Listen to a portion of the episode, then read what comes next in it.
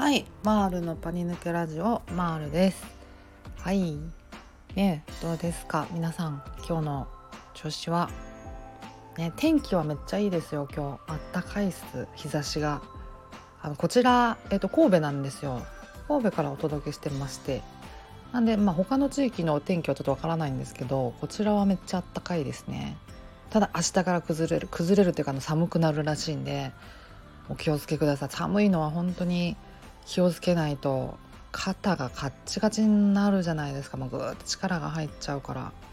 年々なんか寒さが応えるようになってきちゃいましたよね。アラフォーになってなってくるにつれて。暑いのももうなんか年々辛いけど寒い方がなんか来る気がしますよね。します私的には。日本ってあれですかね。2月ぐらいが多分一番寒いですよね。2月ぐらいにちょっと沖縄行きたいなとか思ってるんですよもう今。でも2月の沖縄ってもともと沖縄まだ行ったことないんですよね。だから2月の沖縄がどんなもんかっていうのも全然分かってないんですけど多分本土よりはあったかいでしょ？うきっと。ねそんな感じで考えてますけど。今日なんか声めっちゃ低くないですか？我ながら。なんかやたら声低低めでスタートしちゃった。なんかそんなまあもともと低いんですけどね声。ねなんかこれが本当に今喋ってる私が本当の私ですね。もうめっちゃ素の自分で喋ってます。でなんかね素の自分ってあんまり出せないタイプなんですよ私。あんまり外では。あの特に職場とかだともうよそ行きよそ行きしてもうなんか全然なんか素の自分を出せないんですよね。昔は全然出せてましたけどね。なんかなんなら20代半ばぐらいまでは。なんかなんかどんどん出せなくなってきちゃってなんかすごいすごい壁が壁をすぐ作っちゃうというかもうなんかもうなんか常にバリア張ってる感じ。なんか AT フィールドシャーってなんかなる感じだなんですけどでもこうやって今配信をね始めてまあ、まだ5回6回ぐらいのレベルなんですけどこうやってなんか素の自分で結構喋るじゃないですか。一人ですけど、えー、と喋ってるとなんか素の自分がを出すっていうのがちょっと板についてきたというか身についてきたから外とかで職場とかでもねなんかすぐにもうなんかバリアシャーって張ってよそ行きの自分で喋ったりしてたんですけどそれがねなんかちょっと少なくなってきました。なんか素の自分を出すよ出せるようになってきた自然に。だからそういう意味であのこのラジオねあのラジオラジオってごめんなさい。ラジオとか一応前にあの配信ね配信をね始めてすごい良かったなってすごいあの今自分で思ってますね。うん。すごいねいろいろ変わるもんですね。アラフォーでも。ね。で変わるといえばやっぱりパニック障害を経験してねあのガラッと変わりました人生が。すごく変わ180度ぐらいなんなら変わったぐらいの180度でいいんですよね。うん。180度で合ってますね。ガラッと変わったと思います。うん。どういう風に変わったかっていうのを今日はなんか話したいなと思ってまして。パニック発作自体を発症したのはまあ、通勤電車の中だったんですけど30ちょいぐらいだったんですよね確か。30半ばまではいかない。30ちょいぐらいで、まあ、ストレスはねもう溜まってましたねめっちゃ。もうそれは自覚がありました。何に対するストレスかっていうともう本当にいろいろで、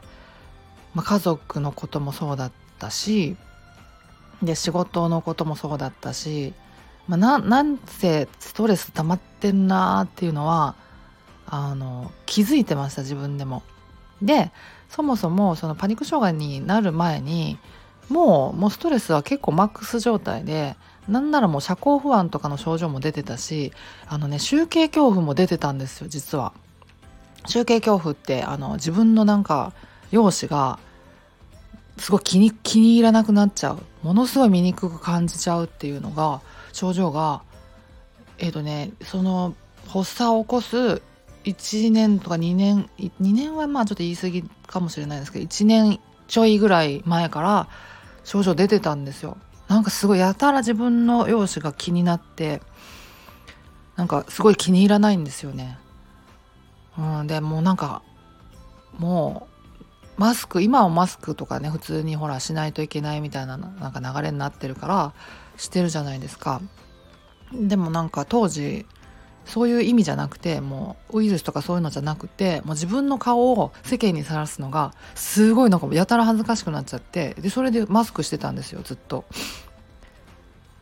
もう異常な精神状態ですよねいやそれね自分の容姿がね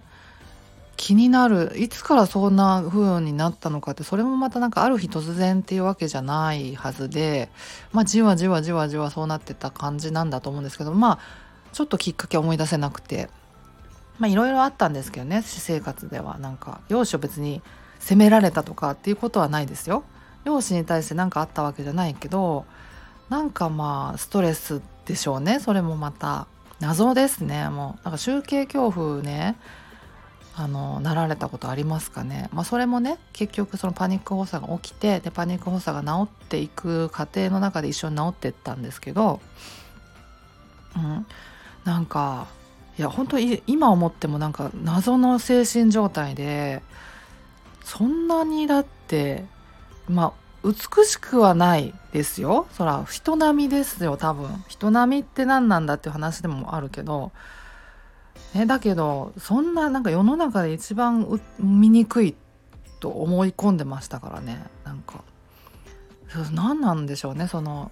なんか醜い醜くないのがなんか概念がおかしくなってたのかな。なんかわかんないですけど。でなんかあの整形とかする人とかいるじゃないですか。で整形一回すると、まあ、それも依存しちゃってなんかすごいもう細ちっちゃなことが気になってどんどんどんどん整形依存にしてなって整形繰り返しちゃうみたいな話もあるじゃないですか。なんかそのその人の気持ちすごいわかるわかりますね。うん。なんか私も整形ってお金かかるでしょ多分。なんかな数十万数百万のの世界じゃないですか多分。私お金持ってたら多分普通に整形してたと思います。お金持ってないからしなかった政府でしたけど。お金が持ってたらあの整形繰り返してたんじゃないかなと思うぐらいの精神状態でしたね。うん、ね謎ですね。分かりますだからなんかこう整形に依存しちゃう人の気持ちでも抜け出すとね何だったんだあの精神状態はっていうぐらいあの不思議なメンタルだったからその時に整形してなくて本当に良かったなお金持ってなくてよかったっていう感じですね。うん、お金持ってないけどなんかなんかこう無理やり金策してね整形しちゃうみたいな人も多分いるんですけどそういう行動力もあの幸いにしてなくてよかったみたいな行動力とお金なくてよかったみたいな本当今それを思っててまあそんなこんなでねすごいストレスはめっちゃ溜まってたんですよね。でついに発作が出たっていうパニック障害発症でねそれからやっぱりこのままじゃダメだなっていうのはすごい思ったんですよ。変わらないといけないなっていうのはすごくあの実感して、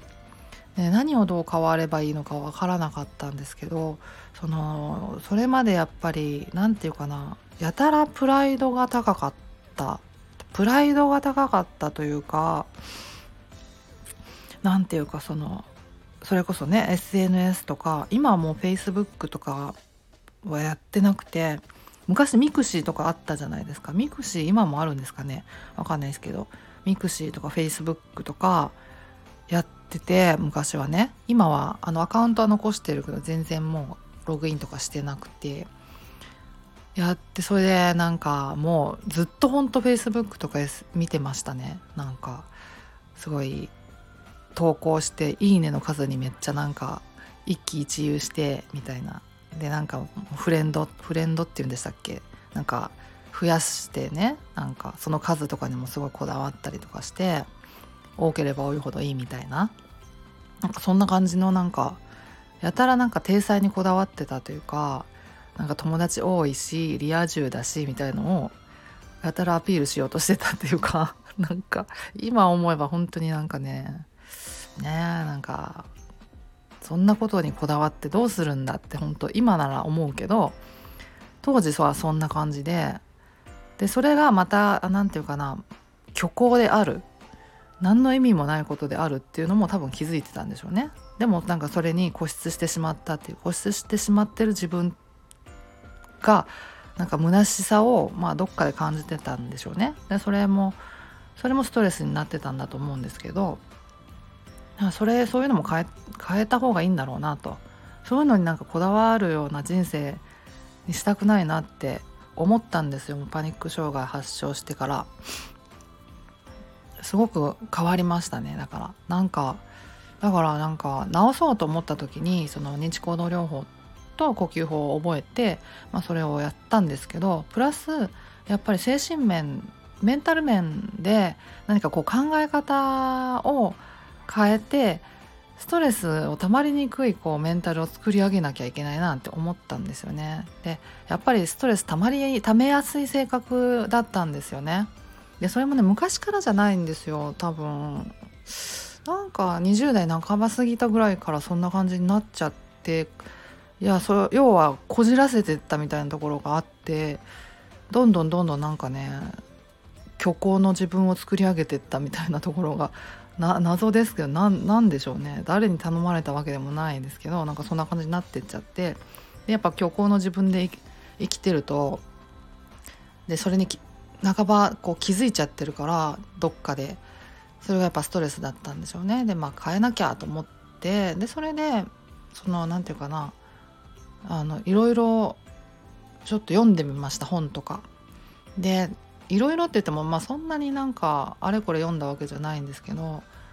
えーとね、アドラー心理学の本とあの、えーと、現実理論、えーと、リアリティセラピー、えー、の本は、えー、と数冊買って読みました。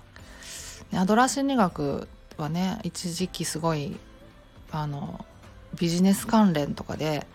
注目浴びたりとかもしましたよね。うんアドラー心理学はね何ていうかこれをざっくりどういうものかっていうのを説明するのは難しいですけど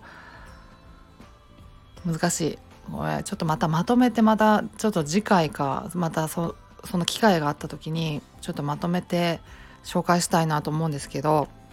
まあ、そういうねなんかこうメンタルを、まあ、そのアドラー心理学とあのリアリティセラピー現実理論は本当にあのガツンときました。あのすごいガラッと価値観を変えてくれたというかおかげでですねなんかこう人生に対してあの真面目になったというかもうそれまですごいそういう意味では人生に対してすごいあの不真面目で全然自分の人生のこととか全然考えてなかったんですよ。自分のことも全然考えてなかったし将来どうしていこうみたいな将来設計全然なかったしなんか自分の人生をすごい粗末に生きてたんですよね。なんかもうそれでいいと思ってっていうかそれでいいとすら思ってなかった。っていうか何にも考えてなかった。ですけどいやもっと自分の人生大切にしなきゃいけないなってそのパニック障害になったおかげで見つめ直すことができた。改めてあの見つめることができた。って感じで。うん。なんかそのやっぱり自分の人生をね大切に生きるっていうのはやっぱりまあいろんな要素があるんでしょうけどまあ究極のところまあその人生を終える時にね振り返ってみた時にあなんかいろんな人にねあの、まあ、迷惑かけたかもしれないしまあ、いろんな出会いがあったしね。いろいろあったけどできる限り自分のできる範囲で優しくできたしそれは人に対しても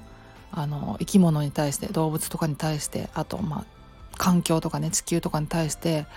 できるだけですよ。もう自分のできる範囲で優しくできたしで自分のできる範囲で楽しめた。っ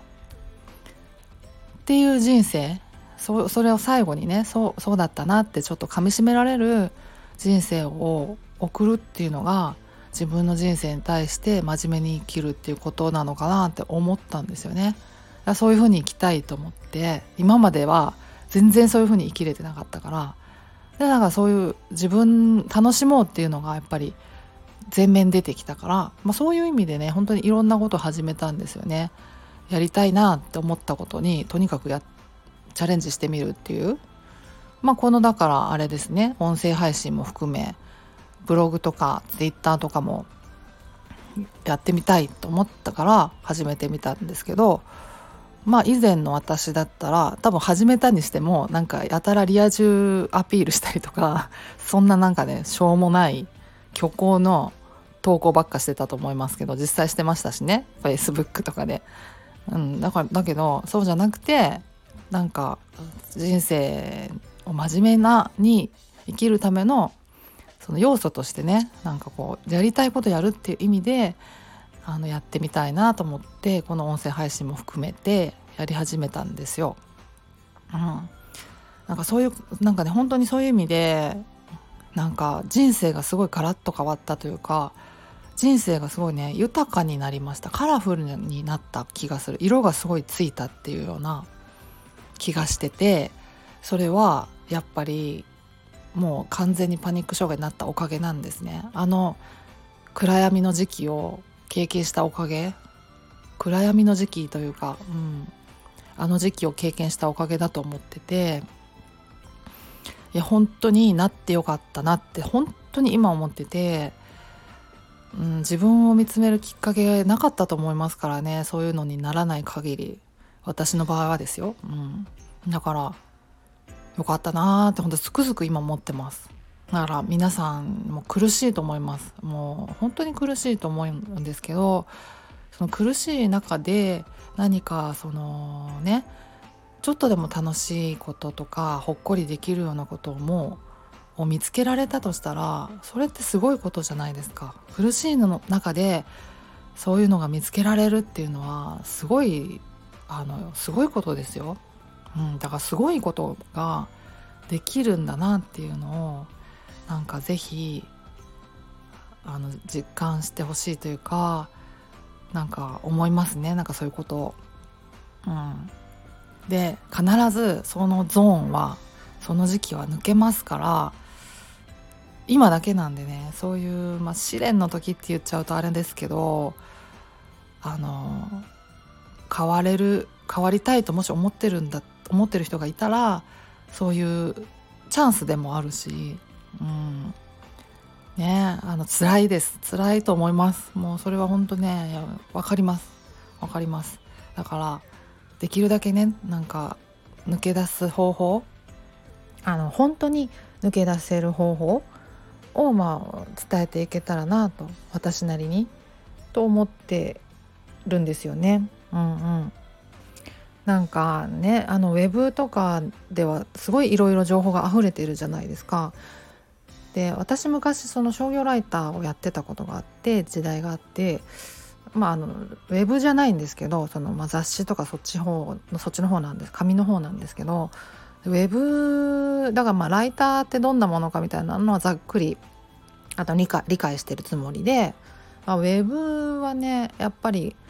書いてなんぼみたいなところがあるからでしかもウェブライターってまあそのねあのピンキリじゃないですか。うん、だからすごい何て言うかチャチャチャっと調べてなったことないけどなんかこんな感じかなみたいな感じでチャチャチャと書いてアッ投稿するみたいなそういう記事も少なくない結構あると思ってるんですね。だからウェブの情報って本当に鵜呑みにできない情報が結構溢れてるからあのだからこそ何て言うか私はその自分が聞いたことだけ聞いたっていうかその効果があったことだけをでしかもちゃんとまあ医学的に認められていることで、まあ、報告書とかもねあの医学ジャーナルとか読む程度ですけど、まあ、まあ、いろいろ読んだりとかもしているんですけどね、まあ、そういうのにちゃんと載ってるような、まあ、ちゃんとまあ立証されたような方法でかつ私がやってで聞いたなと思うようなことだけを、まあ、せめて私はあえて発信していきたいなと思ってるんですね。うん。まあ、そういう感じでやってるんですよ。だからだからまあ実は私がやったことってすごい認知行動療法ぐらいなんで発信できることってすごく限られてるんですけどまあ逆に言うとまあそういう限られた方法だけやっててもあの普通に治るような感じなので、まあ、あの難しく考えすぎないで逆にいいのかなと思ったりしてるんですね。うんうん、なので、えーとまあ、私はそのパニック障害になったおかげでねなんか人生が豊かになったんでパニック障害かねとか不安障害とかうつとかが、まあ、皆さんにとってもそういう存在でになるようになったらいいなとあの密かに応援しているというか祈ってはいますけどね。抜けますからねと思います。はい。ちょっとすごく長くなっちゃった。ごめんなさい。というわけであのまた次回お会いしましょう。ではでは。